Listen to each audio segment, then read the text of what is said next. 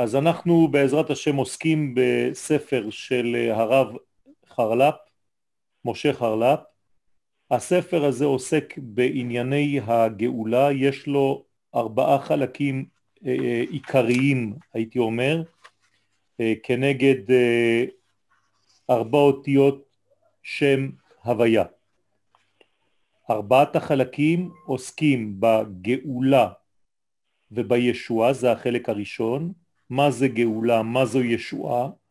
החלק השני עוסק במה שיקרה בעקבתא דמשיחא, כלומר בזמנים שהם נקראים בלשון חז"ל עקבים של מלך המשיח. החלק של העקב הוא החלק האחרון, הסופי בגוף, ולכן הוא גם החלק הגס ביותר והחשוך ביותר. מצד שני, ממנו נזרם הדם חזרה למוח. החלק השלישי עוסק בארץ ישראל, והחלק הרביעי והאחרון עוסק בסגולה של עם ישראל. מה הספציפיות של עם ישראל?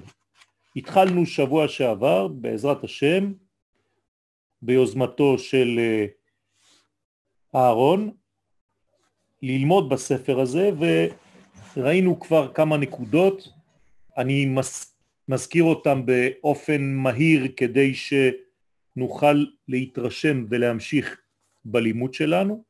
הסברנו שהערך של הציפייה לישועה יותר גדול מהערך של הגילוי בעצמו.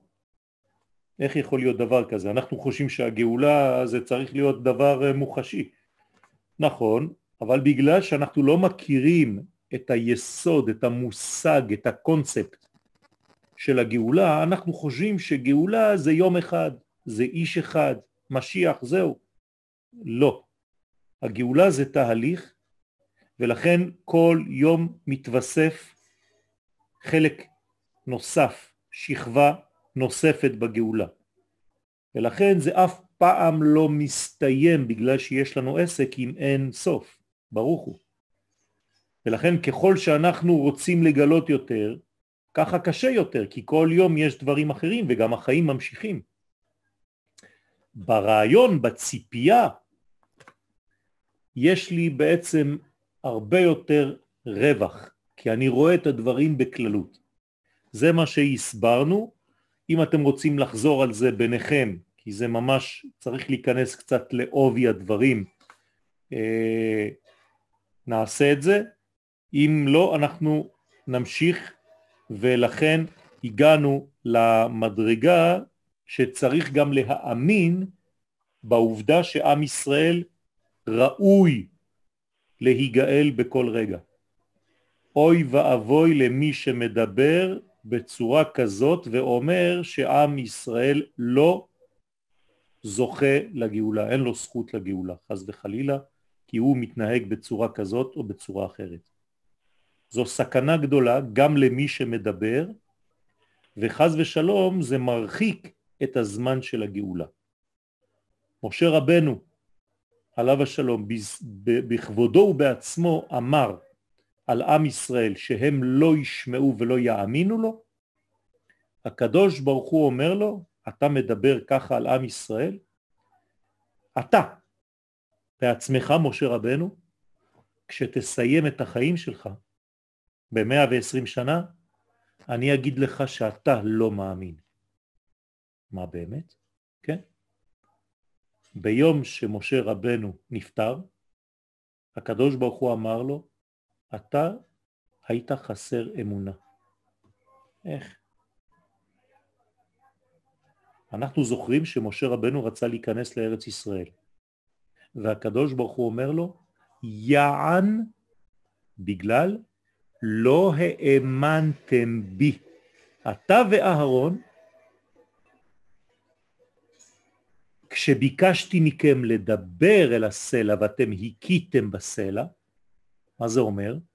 זה אומר שלא הבנתם שיש לכם עסק עם עם ישראל שמסוגל לשמוע את הדברים באוזן לא צריך להרביץ לו.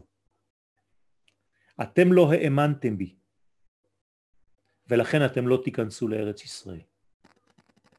גמרא מפורשת, מדרש גמרא שאומר ככה, אתה אמרת והם לא יאמינו לי, חייך, הם מאמינים בני מאמינים ואתה לא מאמין. פלא פלאות, אם לא היה כתוב אי אפשר לומר דבר כזה. דרך אגב, הזוהר הקדוש אומר שמשה רבנו מדבר עם עם ישראל בצורה של אתם, אתם, אלוהיכם. אומר הזוהר הקדוש, למה הוא לא אומר אלוהינו? מה, אתה אומר אלוהיכם? אומר הזוהר הקדוש, מי שלא גר בארץ ישראל אין לו אלוהים. ולכן משה רבנו שלא נכנס לארץ ישראל, דומה שאין לו אלוהים, אז הוא לא יכול להגיד אלוהינו. הוא אומר אלוהיכם שאתם נכנסים לארץ ישראל. פלא פלאות רבותיי, זוהר הקדוש, רבי שמעון בר יוחאי, מי שלא דר בארץ ישראל לא יכול להגיד אלוהינו. אז איך אתה עושה ברכה? משה רבנו מלמד אותנו את השיעור הזה. סיימנו ואמרנו שהדור של הגאולה, גם כן תיקוני זוהר, הוא טוב מבפנים ומכוער מבחוץ. זאת הספציפיות של הדור הזה של הגאולה. במילים שלנו, אם אתה לא יודע להסתכל על הפנימיות בדור הזה, ואתה תסתכל רק על מה שקורה בחוץ, אתה תגיד, עם ישראל רשע, אין גאולה, לא יכולה להיות גאולה במצב כזה.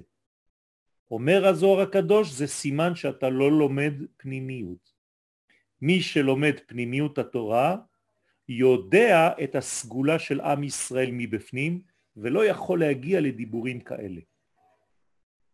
בלשון הזוהר, עכשיו אני אומר איך כתוב שמה, דרה דעקבתא דמשיחא, הדור של עקבות המשיח, תו מלגב, יהיה טוב מבפנים, ולבושה דילה ביש, אבל הלבוש שלו יהיה מכוער, מקולקל. כלומר, בדור של המשיח יעשו מעשים נוראיים בחוץ, ובד בבד עם ישראל יהיה קדוש וטהור מבפנים. פרדוקס שמי שלא מבין את זה לא יכול לשרוד את זמן הגאולה. אז מה צריך לעשות בעצם בגאולה מבחינה חיצונית? אם אני מסתכל עכשיו על הדור, אני מסתכל עכשיו על החדשות, אני יכול להגיע בקלות, נכון? להגיד, וואי וואי וואי וואי, איזה אנשים, איזה עם, איך אתה רוצה שהמשיח יבוא, נכון? אפשר להגיד דבר כזה. הבעיה היא שאתה לא רואה את הפנימיות, ואם אתה לא רואה את הפנימיות הזאת, אתה בעצם תתייחס רק לחלק החיצוני של הלבושים, ואתה לא תהיה חלק מהמהלך הגדול הזה של הגאולה, כי אתה לא העמקת בקדושה של עם ישראל. אתה התייחסת לעם ישראל כאל דבר חיצוני. ואם אתה לא מבין את השורש הפנימי הזה, אתה לא יכול להתקדם. ואז מה יקרה לך? אתה חייב, עכשיו תקשיבו לי טוב, מה צריך לעשות בדור שלנו? לעצום את העיניים. מי לימד אותנו את זה? רבי יוסף בגמרא במסכת סנהדרין דף צדיק זין עמוד ב' רב יוסף בגמרא שמה אומרים לנו חכמים שהוא אומר שהמשיח יבוא אפילו שאני אשב תחת הגללים, הצואה, של החמור של המשיח. רק שיבוא. לידו היה תנא אחר, קראו לו אולה. אולה אומר שיבוא מלך המשיח אבל אני לא רוצה להיות שם בדור הזה. אתם מבינים עד איפה זה הדברים מגיעים? אולה אומר אני לא רוצה להיות בדור שהמשיח יבוא. למה? יהיה בלגן שלם בכל העולם. אז איך יכול להיות שאולה אומר לא רוצה לראות את מה שיהיה במשיח ורב יוסף אומר לא אכפת לי אני אפילו שאני אשב בצל של הגללים, לקחות, של החמור, לא של המשיח, של המשיח. אתם מבינים מה הולך פה? אז אני אגלה לכם סוד. רב יוסף היה עיוור, בליינד. זה מה שאומרים לנו חכמים. בדור של הגאולה כדאי לך לעצום את העיניים ולא לראות מה יהיה בחוץ, אבל לדעת מה קורה בפנים. איפה אני אלך ללמוד איפה מה קורה בפנים? בספרים של הרב חרל"פ. בזוהר הקדוש זה זוהר, רבותיי, זה זוהר אבל בלבוש. מי שלומד את הלימוד הזה מתחיל להסתגל, סדפתה, למצב של הגאולה ולא מפחד מכל מה שעיניו רואות כלפי חוץ. כי העיניים שלנו יטעו אותנו, elles vont nous tromper, nos regards vont nous tromper, nos yeux vont nous tromper, vont tronquer la vérité. אסור לנו ליפול למלכודת הזאת. לכן יש להעמיק בלימוד הזה בקדושתם של ישראל. שמה? שהם תמיד ראויים לגאולה. ואפילו אם עברה שעה ולא נגאלו, זה רק בגלל שהקדוש ברוך הוא יש לו חשבונות אחרים, זה נקרא מכבשי דרחמנה, ואין לך רשות לערער בזה. הגענו לשלב הזה, נכון? קדושתם של ישראל. עכשיו אני ממשיך. יש לכם את הספרים כולכם? לכולם יש את הספרים? או לפחות דף צילום? כן, הדפים. כן, שלחנו את הדף צילום. יופי, יופי. אז אנחנו ממשיכים מקדושתם של ישראל. מאיפה באה הקדושה של עם ישראל? לפני שאנחנו מסתכלים בטקסט, אתם יכולים לענות לי? מאיפה באה הקדושה של עם ישראל? אל תסתכלו במה שהוא כותב, פומפר. על הנשמה, על, על הנשמה האלוקית שלהם. יפה מאוד. איך זה נקרא בלשון רגילה? כנסת ישראל. כנסת ישראל, כלל ישראל ונשמת ישראל, מלכות, שכינה. שכינה, כל המילים האלה זה אותו דבר. אז עכשיו הרב יגיד קדושתם של ישראל מצד הכלל. מה זה אומר מצד הכלל? זה אומר שאם תסתכל על הפרטים, יכול להיות שאתה תראה אנשים ממש רשעים. אבל לא ככה מסתכלים. אתה צריך להסתכל על הנשמה הכללית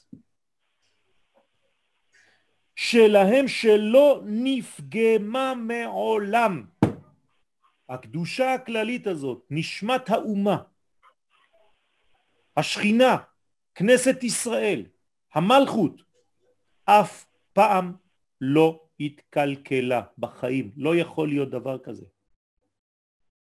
עם ישראל, הנה עוד מילה, עם ישראל, מה אנחנו אומרים? עם ישראל חי, אבל יהודים מתים.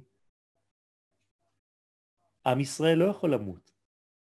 הכלל תמיד חי כי הוא קדוש.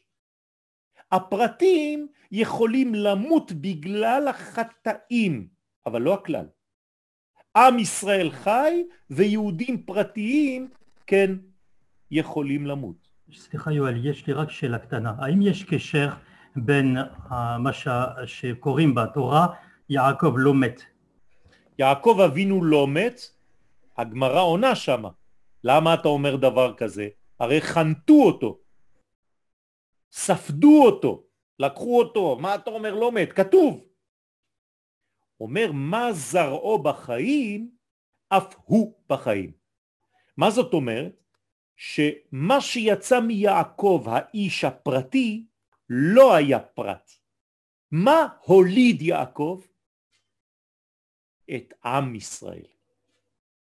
ולכן יעקב אבינו לא יכול למות. בגלל שעם ישראל יצא ממנו. אם תעמיקו, וכל אחד מכם עכשיו ייכנס פנימה, מה תמצא בחלק הכי עמוק שלך? את מי תמצא שם? את עצמך? כן, אבל מי זה עצמך האמיתי? עם ישראל. אין דבר יותר עמוק בפנים מאשר עם ישראל. אוריאל זה בשבילך. אוריאל השני. כן. יש שיר של שלמה ארצי. פתאום קם אדם בבוקר, הוא מרגיש שהוא עם. הוא מתחיל ללכת. פתאום קם אדם בבוקר, הוא מרגיש כי הוא עם, הוא מתחיל ללכת. אתה מבין מה זה אומר? איש אחד, בן אדם אחד קם בבוקר, אבל מה הוא מרגיש? שהוא עם. עכשיו הוא מתחיל ללכת. זה סוד גדול רבותיי. אם אתה מרגיש איש, אתה תמיד תהיה קטן. אם אתה מרגיש עם, אתה תמיד תהיה גדול. בקבלה קוראים לזה מוכין דגדלות. מוכין דגדלות זה שתי האותיות הראשונות של שם הוויה. חוכמה מיוצגת ביוד וה' בינה. מי שיש לו חוכמה ובינה יש לו מוכין דגדלות. זאת אומרת שהאדם הזה הוא חי ב-level, ברמה של עם ישראל. עם ישראל נמצא פה. הנשמה של עם ישראל. כל הנשמה תהלל יא. יא. באיזה בחינה אנחנו רואים את הפעולות שלו, האיש שהוא ברמה של, של מלכות, של גדלות, של... זה כל הזמן שאנחנו אומרים שצריך לפעול, אבל מה כבעל הבית שלומד, שעושה, מה הפעולה של מישהו שרוצה לעשות דברים בעולם? אז אני אגיד לך, הזמן... מורי ורבי, הרב צוקרמן, שצריך להתפלל לרפואתו, כל פעם שאני פוגש אותו, לא חשוב איפה, הוא אומר לי, יואל, מה עשית היום בשביל עם ישראל? לא בשביל עצמך. כלומר, כל דבר שאני עושה זה בשביל האומה. אני מקדם את העניין הלאומי, לא רק את העניין הפרטי האינדיבידואלי האגואיסטי שלי. זה כל אחד יכול לעשות, גם, איך? גם בתורה, זהירות.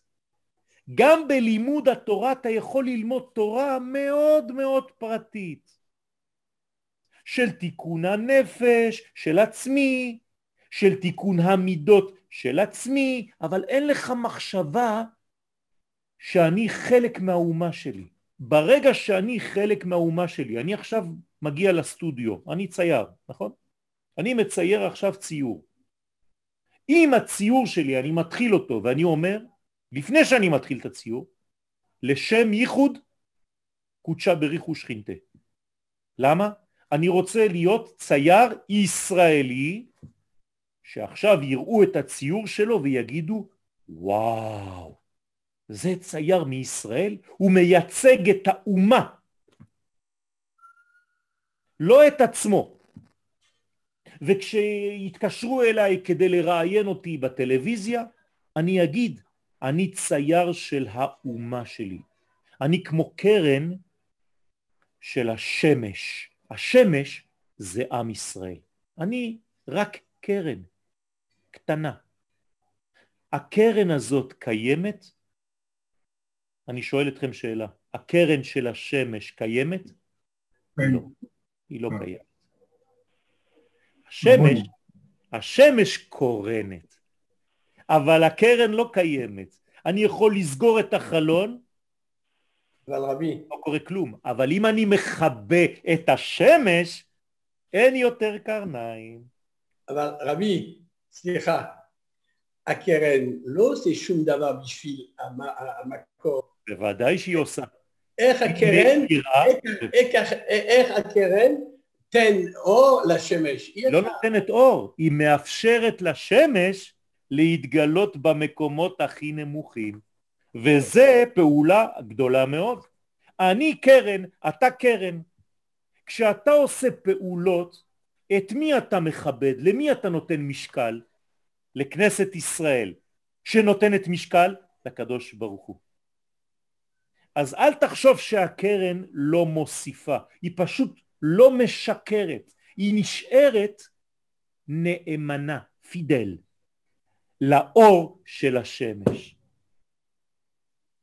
הלוואי ואנחנו נשאל את עצמנו את השאלה הזאת, האם אני נאמן לעם שלי? האם אני נאמן לסגולה הפנימית הזאת, לקדושה הפנימית של עם ישראל, לטהרה המקורית שאף פעם לא התקלקלה? אתם מבינים, נכון? בזיקוק, תראו מה הוא אומר, והיא, הנשמה הזאת, הקדושה הזאת, בזיקוק טהרה כמאז ומעולם. הטהרה שלה זה כמו בהתחלה, כמו ביום הראשון, אין, שום דבר לא השתנה ושום דבר לא משתנה. אתם יודעים למה הדברים משתנים? כי הם חלשים.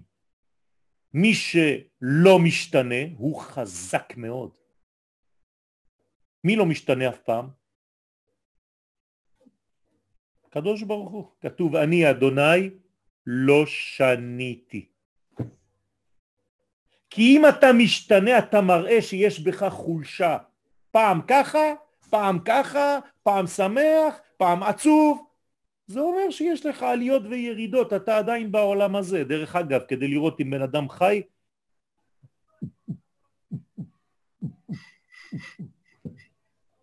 מסכן, רק כשהוא הופך להיות הוא מת, אבל הוא לא מת, עכשיו הוא חי באמת בעולם השני. אבל אני לא רוצה לחיות שם, אני רוצה לחיות פה. לא המתים יהללויה, ולא כל יורדי דומה, אנחנו נברכיה. זאת אומרת שאני צריך לגלות את זה, וזאת הברכה הכי גדולה. אתם יודעים איך היא מנוסחת, כמו אלה פורמולה בגמרא? מה הברכה הכי גדולה שאתה יכול לקבל? עולמך, שזה מדובר על השכינה הזאת, על כנסת ישראל, תראה בחייך. ככה אומרת הגמרא. זאת הברכה הכי גדולה. אתה רוצה לברך מישהו? תגיד לו, עולמך תראה בחייך.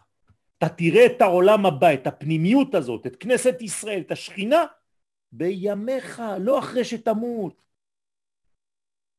אני תמיד אומר לתלמידים שלי, אם באמת אתם חושבים שהמפגש עם הקדוש ברוך הוא זה רק אחרי המוות, אז בואו נעשה התאבדות קולקטיבית.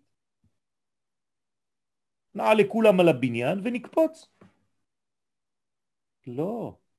הרעיון זה להיפגש עם הקדוש ברוך הוא בעולם הזה, בחיצוניות, בחלק הכי רחוק. איך קוראים לחלק הכי רחוק מהקדוש ברוך הוא? יש לו שם, איך קוראים לו? מצרים. ומה הקדוש ברוך הוא אומר? וידעו מצרים כי אני אדוני. כל עוד השם הזה לא מגיע לחלק הכי רחוק שנקרא מצרים, לא עשיתם כלום. לא מעניין אותי שיהודים יעשו לי חגיגות, בסדר, אבל אני רוצה שמצרים יכירו אותי, וידעו מצרים כי אני השם. רבותיי, זה דבר גדול מאוד. וכל החטאים, אנחנו ממשיכים, והעיוותים, אתם יודעים מה זה עיוות בעברית, כן? toutes les, les, les, les choses qui ont été dévoyées, sorties de la voie. הם אך מצד הפרט ולא מצד הכלל. הנה, כל החטאים, עכשיו תשימו לב מה אני אומר לכם פה, מה הרב אומר לנו, כל פעם שעשית בחיים שלך חטא, עבירה, עוון, לא חשוב מה, כל הפגמים שאתה עושה, זה רק בגלל שבאותו רגע יצאת מהמחשבה הכללית של עם ישראל והפכת להיות ברגע הזה אדם פרטי. בגלל זה אתה חוטא. אם היית נשאר מחובר לכלל ישראל בנפש שלך פנימה בכל רגע, אף פעם לא היית חוטא. זה דבר גדול מאוד. איך אפשר להגיע למצב כזה? בכל ביתי נאמן הוא. משה רבנו. וגם הוא אמר והם לא יאמינו לי, אבל מתי הוא אמר את זה? בהתחלה, כי הוא עוד לא היה מוכן. ברגע שהוא הפך להיות הוא בעצמו עם ישראל, הוא חי את עם ישראל. עד שהוא אמר לקדוש ברוך הוא אם אתה רוצה למחוק את עם ישראל אתה, אתה מוחק אותי, אני רק קרן של השמש, מחנינה מספרך אשר כתבת.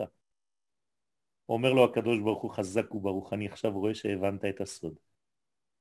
עכשיו, משה רבנו, בכל ביתי אתה נאמן. Tu es fidèle sans aucune faille. למה? כי הבנת מי זה עם ישראל, לא מה זה, מי זה. ולכן משה רבנו לא חטא. אין יותר חטאים למשה רבנו. כי כל רגע בחייו הוא היה עם ישראל, בדמותו של איש אחד. אתן לכם דוגמה, כהן גדול שנכנס ביום הכיפורים לקודש הקודשים. מה התנאי שהוא יחיה ולא ימות? אותו דבר. אם הוא עם ישראל בעצמו עכשיו, הוא לא ימות. אם רגע אחד, נגיד שהוא עכשיו בקודש הקודשים והוא חושב עכשיו על אשתו שלא קיבתה את הגז, מת, נגמר. אתם מבינים מה הולך פה? זה מפתח רבותיי שבקבלה קוראים לו שכינה, מלכות. יש דבר גדול מאוד אני עכשיו כותב שיעור, יש דבר גדול מאוד. אומר הקדוש ברוך הוא לצדיקים, צדיקי עולם, תשמעו, אף על פי שדברי תורה צריכים הם עליי. אני שמח שאתם לומדים תורה, אתם צדיקים. חשוב. לא יפה עשיתם. מה לא יפה עשיתם? שחיכיתם לתורתי, אתם מדברים רק על תורה כל הזמן, ולא חיכיתם למלכותי. אבל שכחתם מה זה מלכות. כמה אנשים אתם שומעים כל היום? תורה, תורה, תורה, תורה. אומרת הגמרא, כל מי שאומר אין לי אלא רק תורה, אפילו תורה אין לו. למה אתה יודע מה זה מלכות? מלכות רבותיי זה מפתח. אני עכשיו מכין שיעור שלם על כל היסודות האלה, להבין את כל העניין הזה שקשור למלכות ישראל בארץ ישראל, וכדי להיות מחוברים לעם שלנו. ואפילו אם מוצאים כלל שלם שכולם נסוגו אחור, אומר הרב, גם אם תראה מלא אנשים שכולם חזרו אחורנית, לא רוצים לעשות כלום. אין זה מצד הכלל, זה לא נכון, זה לא כלל. אז איך קוראים לזה? ציבור, ואנשים לא יודעים את ההבדל. הם חושבים שכלל זה אוסף של כל האנשים. זה לא נכון. הכלל קודם לפרטים. הכלל מתפרט. זה לא בגלל שאתה אוסף חלקים חלקים חלקים שאתה בונה כלל. הרבה אנשים יש להם את הטעות הזאת. זה פרונקנשטיין. אתה לוקח חלקים של גוף ואתה בונה בן אדם. הבן אדם יותר גדול מכל החלקים שלו. כלל ישראל יותר גדול מאוסף היהודים. רק שהכלל מתגלה, ולכן כשאתה רואה שהרבה אנשים חוטאים, אל תגיד שזה כלל ישראל, אלא מה זה? ציבור. מה אומר האריזל? מה זה ציבור? ראשי תיבות? צדיקים, בינוניים ורשעים. בציבור יש, אבל בכלל ישראל אין דבר כזה. אלא שכל הפרטים הללו נתכוונו לדבר אחד. אבל הכלל, הקדוש של כנסת ישראל במובן האמיתי של מושג הכלל של ישראל, אשר רק הקדושים שבארץ היותר נשגבים יכולים לעמוד על הגובה העליון והמקודש של המושג הזה, מעולם לא חטא ומעולם לא נפגם במאומה. תראו מה אומר פה הרב, המושג הזה, כלל ישראל, רק הקדושים שבארץ, היותר גדולים, היותר נשגבים, יכולים לעמוד על הגובה העליון של המושג הזה. במילים אחרות, הרבה אנשים לא יודעים בכלל מה זה כלל. אתה יכול ללמוד כל החיים שלך בישיבה. אתה לא תדע מה זה כלל ישראל. והרב שלך יגיד לך שכלל ישראל זה אוסף של כל היהודים. טעות. כלל ישראל זה לא אוסף של היהודים. כמו שהקרניים, שאתה אוסף את כל הקרניים, אתה לא יכול לבנות שמש. אין דבר כזה. אלא השמש קורנת. Soleil rayonne. כנסת ישראל, כלל ישראל, מתפרט ומתגלה דרך מיליארדים של פרטים קטנים. אבל אתה יכול לאסוף את כל הפרטים, אתה לא תגיע. אפילו במתמטיקה, למדתם, נכון מתמטיקה? אוסף של פרטים, l'ensemble des détails est plus petit que l'ensemble lui-même. L'ensemble est toujours plus grand que la somme de ces détails. גם בכנסת ישראל זה אותו דבר. ועל זה נאמר, גמלת הוא טוב ולא רע כל ימי חייה. משלה, שלמה המלך, אשת חיל. מה זה גמלת הוא טוב ולא רע? על מי מדובר? במי מדובר? בכנסת ישראל. כנסת ישראל, הכלל הזה שאמרנו, עשתה רק טוב לקדוש ברוך הוא ולא רע כל ימי חייה. אל תחפש, אין רע. אז מי עושה רע? יהודים פרטיים שיצאו מהכלל. שלא רוצים להיות נאמנים לכלל. כי לא יכולים לצאת מהכלל. אבל אפשר לכבות את האור. אמרתי לכם מקודם, אני לא רוצה שהשמש תיכנס לחדר, מה אני עושה? אני סוגר את התריסים. אבל זה שינה משהו בשמש? לא. אז אתה כבן אדם פרטי יכול לסגור את התריסים של עצמך כדי שכנסת ישראל לא תעבור ולא תגיע אליך. אבל היא ממשיכה. איתך. Avec toi ou sans toi. אתה פשוט רק יוצא. אתה יוצא מן הכלל. ומה קורה למי שיוצא מן הכלל? מה אומרת ההגדה של פסח? יצא מן הכלל, כפר בעיקר. היא devient כפר. מי שיוצא מן הכלל הוא כופר בעיקר. Il a en réalité perdu l'essentiel. C'est ça le rachat. מה העבודה הזאת לכם, לכם ולא לא. לפי שהוציא את עצמו מן הכלל, כפר בעיקר. C'est fini, il est mort, il est foutu. אתם מבינים מה זה רשע? ראשי תיבות של רשע, מה זה? רצון של עצמו. זה רשע. אז מה זה צדיק? רצון של עמו. זה אותו דבר, אבל זה משהו אחר לגמרי. אם אני עושה את הרצון של העם שלי, שהוא תמיד גמלת הוא טוב ולא רע כל ימי חייה, אז אני הופך להיות נאמן, je suis fidèle, au valeur d'הקדוש ברוך הוא. וכל הכישלונות, toutes les défaites, והעוונות, כל העוונות וההסתרות וההסרות מאחרי השם, tout ce qui nous pousse de l'autre côté de la lumière divine, ותורתו, et de sa Torah, לא באו אלא מפני שנחלשה ההתקשרות בכלל. כל זה בא בגלל שהקשר שלך עם הכלל הפך להיות חלש באיזשהו שלב בחיים שלך. במובנו האמיתי.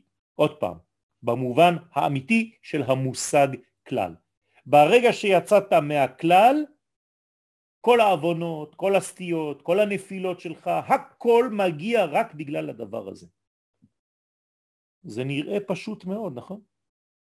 כלל צדיקים, רשעים פרט. עכשיו, אתה שאלת אותי אוריאל מקודם איך אני מבטא את זה. אז אני אגיד לך איך אתה מבטא את זה. ועמך, ועמך, כולם צדיקים. מתי? תמשיך את הפסוק, לעולם ירשו ארץ.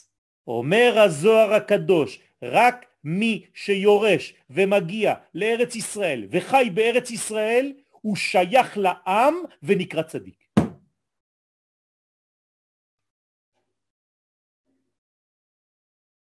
מפחיד. מה אומר רש"י? זהו? מה? רק עולים וזהו?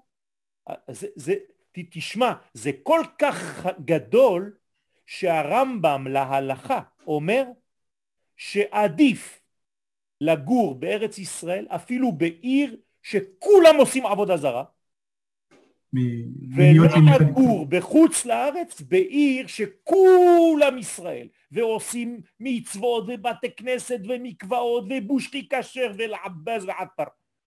כלום.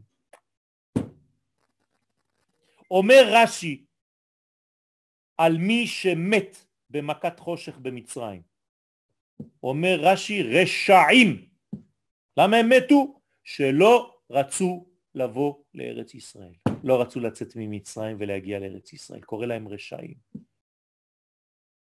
אתם מבינים רש"י עכשיו איפה הוא חי? בצרפת, מסכן אם הוא היה יכול, אם הייתה מלכות בארץ ישראל, מדינה, אתם חושבים שרש"י לא היה מגיע? בטח שהוא היה מגיע, היה רץ.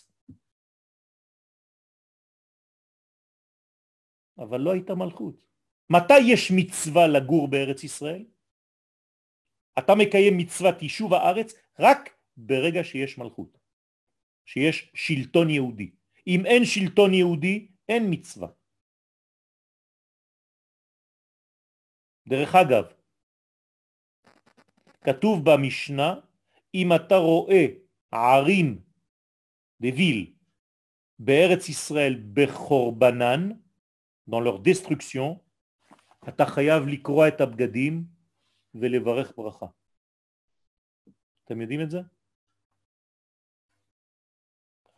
si tu vois une ville en terre d'Israël qui est détruite, tu dois te déchirer les vêtements en signe de deuil. Lama.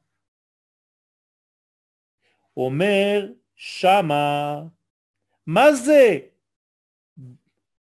ערים בחורבנן, des villes dans leur destruction? אתה חושב שזה ערים ששברו את הכל?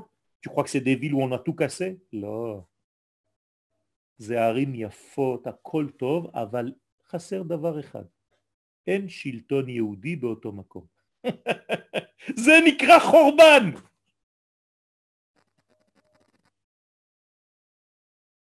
כלומר, מה עושה את ההבדל?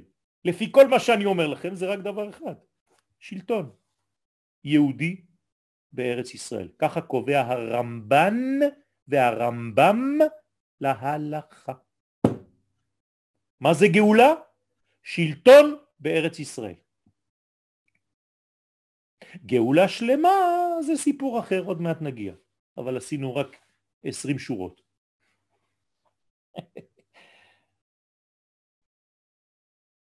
ואומנם, אנחנו ממשיכים, כשמגיע תור התגלות צעדי הגאולה, כשאתה מתחיל להרגיש את הצעדים של הגאולה, ראשית התשובה, אתה חייב להתחיל לעשות תשובה, נכון? אז מה זה ההתחלה? לשוב ולהקיץ מחדש את מושגי הכלל הנעלם של ישראל. תתחיל ללמוד מיד את המושג הזה, cette notion qu'on vient d'expliquer, qu'est le כלל. זה מה שאתה צריך לעשות, זה התשובה שלך עכשיו. לא למדת את זה, אתה לא יודע מה זה עד היום, זאת התשובה שאתה צריך לעשות. להתחיל ללמוד. אני מלמד את התלמידים שלי בישיבת מכון מאיר כבר 28 שנים רק את המושגים של כלל ישראל. שלא יתחילו ללמוד תורה כשהם לא יודעים בכלל מי הם. מי זה עם ישראל? מה זה כלל? אני לומד תורה, לא אכפת לי, אני פותח גמרא ומתחיל ללמוד. מה אתה חושב, ככה לומדים?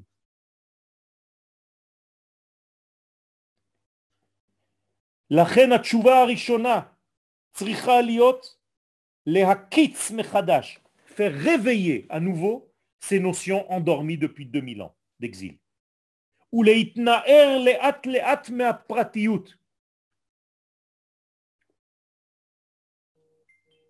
Et commencer à se débarrasser, à se secouer de tout ce qui est prat, individualisme. היום אתה שומע אנשים לא אכפת להם ממה שקורה במדינה, כאילו הם חיים במקום אחר. זה לא צורה של חיים בארץ ישראל. אי אפשר. אתה חייב להיות שותף לעם שלך, לסבל שלו וגם לשמחה שלו. מי שלא מתאבל על חורבן ירושלים בתשעה באב לא יכול להיות בשמחה. כשיהיה משיח. אני אגיד לכם מה זה אומר. אני אתרגם לכם, זה קצת כואב, כן? אז תקשרו קצת, תעתקו חגורות. מי שלא מרגיש את הכאב בתשעה באב ולא צם בתשעה באב, לא יכול לשמוח באמת ביום העצמאות. זה מה שזה אומר. תהיה לו תמיד שמחה, אה, אני לא יודע, הרב שלי אמר לי לעשות חצי הלל, רבע הלל, הלל בלי ברכה. אתה יודע מה, אל תעשה טובה, אל תעשה כלום.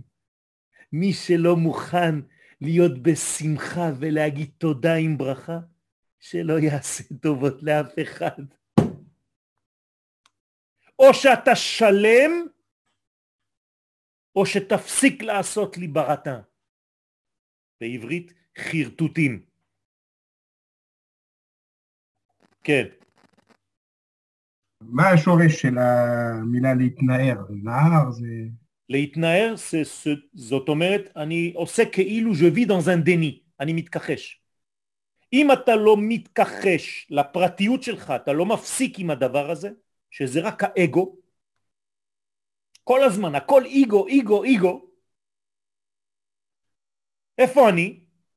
זאת הבעיה הגדולה שלנו. אתה רוצה דוגמה? אני אתן לך דוגמה. אני עכשיו פותח אלבום, תמונות. את מי אתה מחפש ראשון? את עצמך. איפה אני? כמה זמן אתה מסתכל? רבע שעה.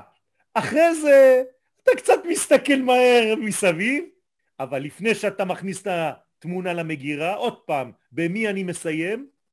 בעצמי, מלך העולם.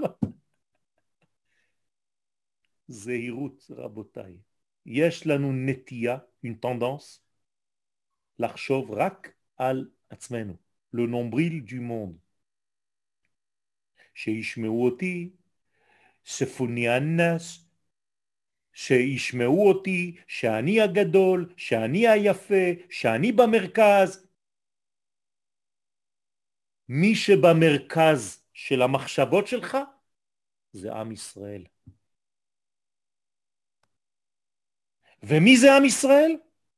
זאת האישה של הקדוש ברוך הוא. היא במרכז. אני רק צינור שמשתדל בעזרת השם להיות נאמן לאישה הזאת, כאדם פרטי. אבל אם אני שם את הפרט שלי בראש, זה נקרא בזוהר עלמא דפירוטה ועלמא דפירודה. כלומר, יציאה מן הכלל הקדוש אל עולם הפיזור והפירוד. זה נקרא גלות. ישנו עם אחד מפוזר ומפורד בין העמים. מה שולט בגלות? הפרט. מה שולט בארץ ישראל? הכלל. אני שולח את הילדים שלי, אני הולך לצבא כדי לשמור על כל עם ישראל, אפילו אנשים שאני לא מכיר. איפה ראית דבר כזה? עשינו דבר כזה בגלות? היה גרמני אחד עם שלושת אלפים יהודים, אף אחד לא זז. גרמני אחד עם עשרים כדורים בנשק. למה אף אחד לא זז? שלושת אלפים אנשים. אתם יודעים למה? כי הפכו אותם לאנשים פרטיים, הם כבר שכחו שהם עם. הרי אם עשרים אנשים היו קופצים עליו, היו הורגים אותו? על המקום! אבל אין לך מנטליות כזאת כבר. היום זה כבר סיפור אחר. ברוך השם. כל חייל בצבא הגנה לישראל יש לו ראייה כללית. גם אם הוא בעצמו לא מבין מה הוא עושה. אבל הוא עושה, הוא חי את זה. זה כמו האיברים בגוף שלי. יש איבר בגוף שלי שלא יודע שהוא שייך ליואל? אין דבר כזה, נכון? אם היה דבר כזה בבוקר כשהיית מתעורר מהמיטה, האוזן שלך הייתה נשארת במיטה. נכון? הייתה אומרת לכל הגוף, לכו לתפילה, עוד מעט אני אבוא. אין דבר כזה. למה? כי כל חלק, כל תא, שק סלול, יודעת שהיא חלק מהכלל שקוראים לו יואל. אם היינו חיים באותה עוצמה מבחינת העם, שזה אורגניות יותר גדולה מיואל, גם אני כל רגע הייתי יודע שאני תא, une cellule, שהולכת יחד עם העם שלי. העם יוצא ממצרים, גם אני יוצא איתו. העם נכנס לארץ ישראל, אני נכנס איתו. זה הסוד הגדול. ואנשים שלא מבינים את זה נשארים בחוץ. וכשאתה נשאר בחוץ אתה בחציצה. אתם יודעים מה זה חציצה? כמו שהאישה נכנסת למקווה, אסור, אסור שיהיה לה חציצה, quelque chose qui la sépare de l'eau. אותו דבר. מי שיוצא מהתמונה, מת. כשיצאנו במדבר, מי היה חי ומי היה מת? מי שיצא מן הענן, מיד היה נדפק. מי שנכנס בתוך הענן, היה הולך עם עם ישראל, שום דבר לא היה פוגע בו. כל החיים שלנו זה אותו מנגנון רבותיי. אז הפרטיות זה הווירוס של הכלליות. בדיוק, בדיוק. תיקח את אה, דוגמה בגוף האדם, עוד פעם אני חוזר לגוף האדם. אם יש תא אחד בגוף האדם, יש תא אחד בגוף האדם שלא רוצה לעשות כמו כל השאר. איך זה נקרא? סרטן, זה un cancer. רק תא אחד שלא רוצה להיות כמו השאר, ça devient un cancer. אתם מבינים מה זה מחלה? ולכן צריך ללמוד את המושגים האלה בעוצמה.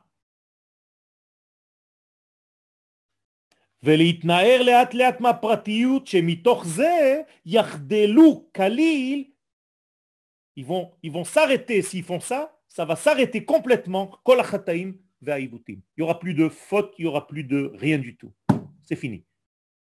הרב אומר לנו עכשיו שכל החטאים שלנו באים רק בגלל הדבר הזה. מה זה? פעם שמעתם תורה כזאת? אם אתה מבין את הסוד הזה, אתה הבנת את הכל. כש, כשבית המקדש היה קיים, מה קרה? כשבית מקדש קיים, היה. קיים, היה קיים לפני החורבן, מה קרה?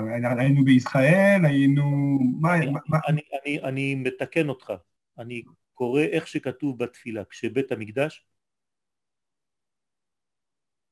קיים, לא כתוב היה קיים. תקרא בקטורת, בזמן שבית המקדש קיים. קיים.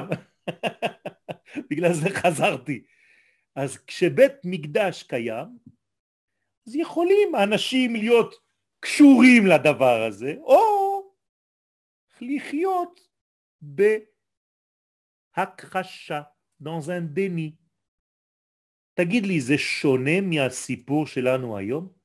הנה היום מדינת ישראל שחלמנו עליה במשך 2500 שנה קיימת? למה היהודים החברים שלך בפריס? תגיד לי. אני לא מבין. למה הם בניו יורק? למה הם בברוקלין? למה הם באומן? למה? למה? אני מכיר מישהו שהלך לבנות בניינים באומן כדי להיות שם כל השנה. אללה יסתר.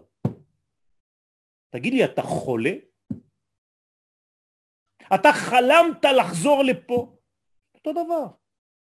מה ההבדל? אז זה ארץ ישראל, מדינת ישראל, אז היה בית מקדש, אותו דבר. יש לך הכל, אתה לא רואה, אתה עיוור. אתה יודע מה אנחנו אומרים בתפילה? ותחזנה עינינו בשובך לציון ברחמים. כל עמידה אנחנו אומרים את זה, נכון? למה אנחנו מתפללים? אתה יודע מה זה אומר? אני אתרגם לך את זה בצרפתית. הקדוש ברוך הוא en sorte que je fasse partie de ceux qui verront quand tu reviens à ציון. זאת אומרת שיש הרבה אנשים שלא רואים. למה? העיקר ללמוד חברותה. בליון, בפריז, בברוקלין, באמסטרדם. Ah, j'ai ma chavruta tous les jours, ברור השם. דביל. אתה לא מבין שזה לא מה שהקדוש ברוך הוא רוצה? הוא רוצה את העם שלו בארץ? כל התורה כתובה בזה, איך אתה יכול להמציא תורה אחרת? איך אתה יכול לשקר? לא רק לך, לילדים שלך, לנכדים שלך, אתה לא מתבייש? אם סבא רבא שלך היה קם עכשיו, היה נותן לך וואחד טרחה, היה אומר לך, תגיד לי, אתה, אתה, אתה התחרפנת לגמרי. הזדונות והשגגות לא יהיו עוד. שום דבר לא היה קיים כבר. רק אם אתה מבין את השייכות שלך לאומה. פתאום קם אדם בבוקר, הוא מרגיש כי הוא עם, הוא מתחיל ללכת. הרב שלמה ארצי. וזה התוכן הטהור. אם לא אתה כמו איליאן, ליטל איליאן, וזה התוכן הטהור שבהתעוררות הכללית המתעוררת עתה בכל תוקף. אומר הרב, זאת התקופה שלנו, זהו. עכשיו הוא דיבר לפני 80 שנה, אבל זה כבר התעורר שם. הוא אומר זה התקופה שלנו. אם הוא אמר שזה התקופה שלו, זה מתחיל להיות חזק חזק, אז מה אנחנו צריכים להגיד היום? בוא עלינה, זה... אי אפשר כבר לעצור את הזמן.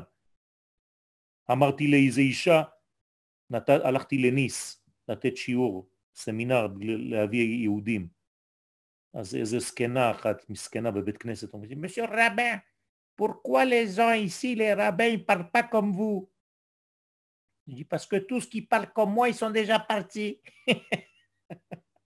מסכנה, מה אתה רוצה? אמרתי לה, mais le temps il passe très vite, madame. Elle m'a dit, ah oui, je débranche même plus la plata.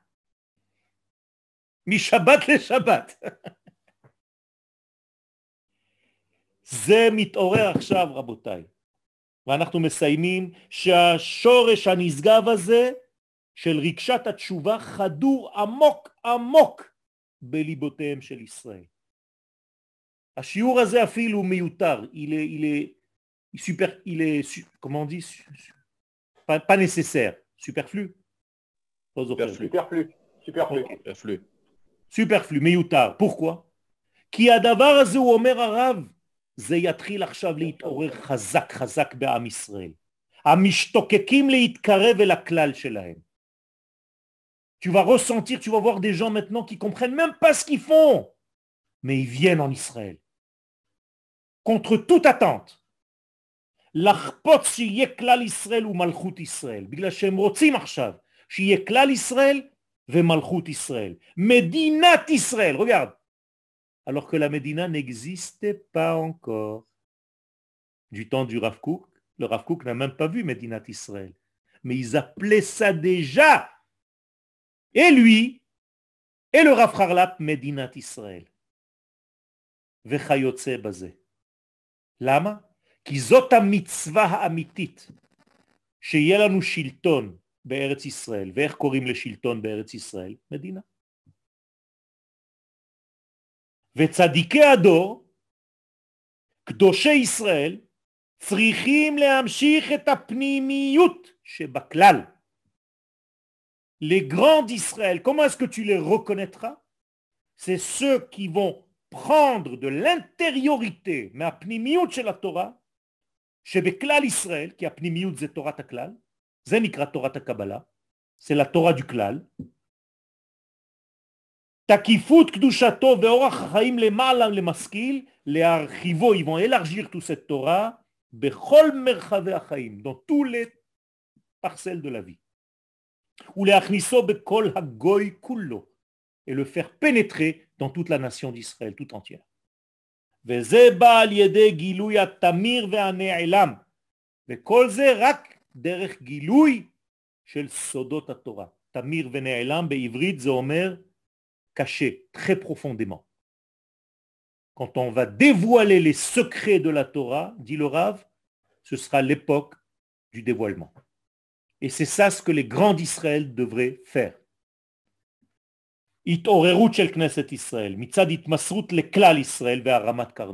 Et plus tu vas donner honneur à Klal Israël, à Filou, אפילו מי שמשחק במשחק אולימפי, champion olympique d'Israël, עצם זה שהוא עומד ושרים כל עוד בלב, וכולם, כל העולם שומע ועומד, זה כבר כבוד לאומה. זה קודש. זה נקרא להרים את קרן ישראל. להראות שמצד כלליותו אין בו נפתל ועתקש. זה מילים קשות בעברית, אני מתרגם לכם את זה בצרפתית. jusqu'à ce que tu comprennes qu'il n'y a aucune faiblesse dans Klal Israël. Et toutes les tâches que tu verrais dehors,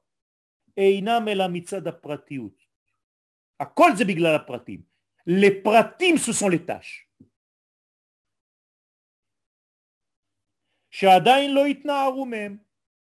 Qui n'ont pas encore suffisamment secoué leur individualité.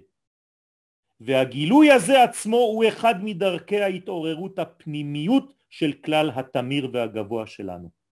זה מה שצריך ללמוד, אומר הרב, זה סודות התורה, זה תורת הכלל, תורת ארץ ישראל.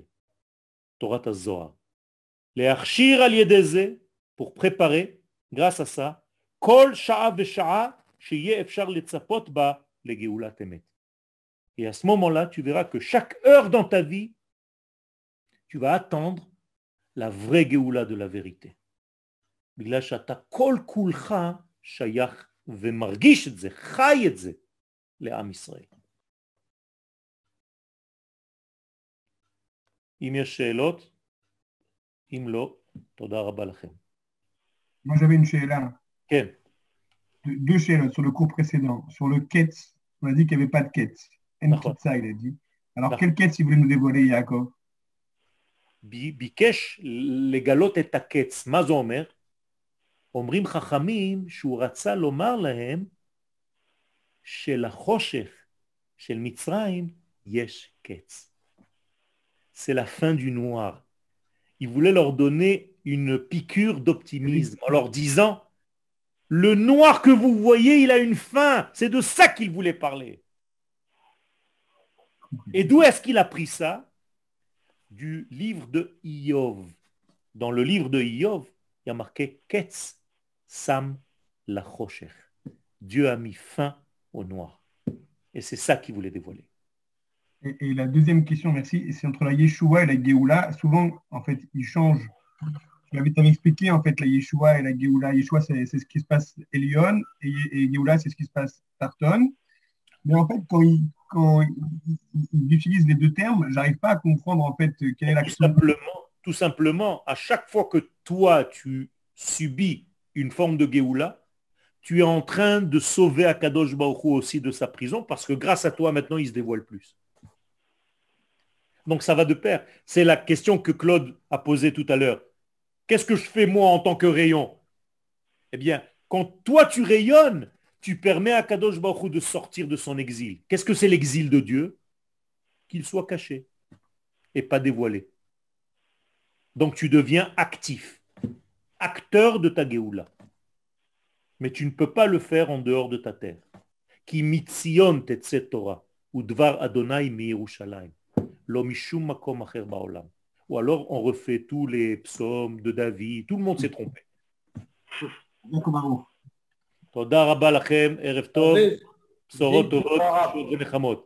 J'ai une question.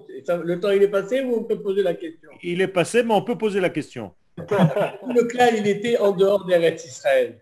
Il n'y a pas de clal en dehors d'Eretz Israël.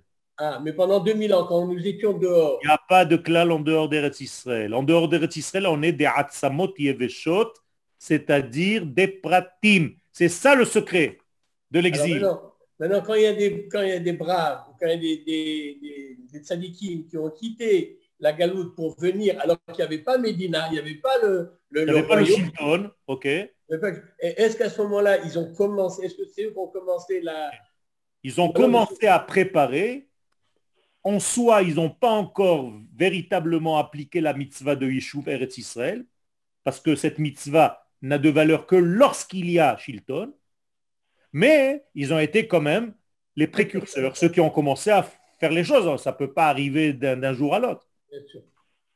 Exactement.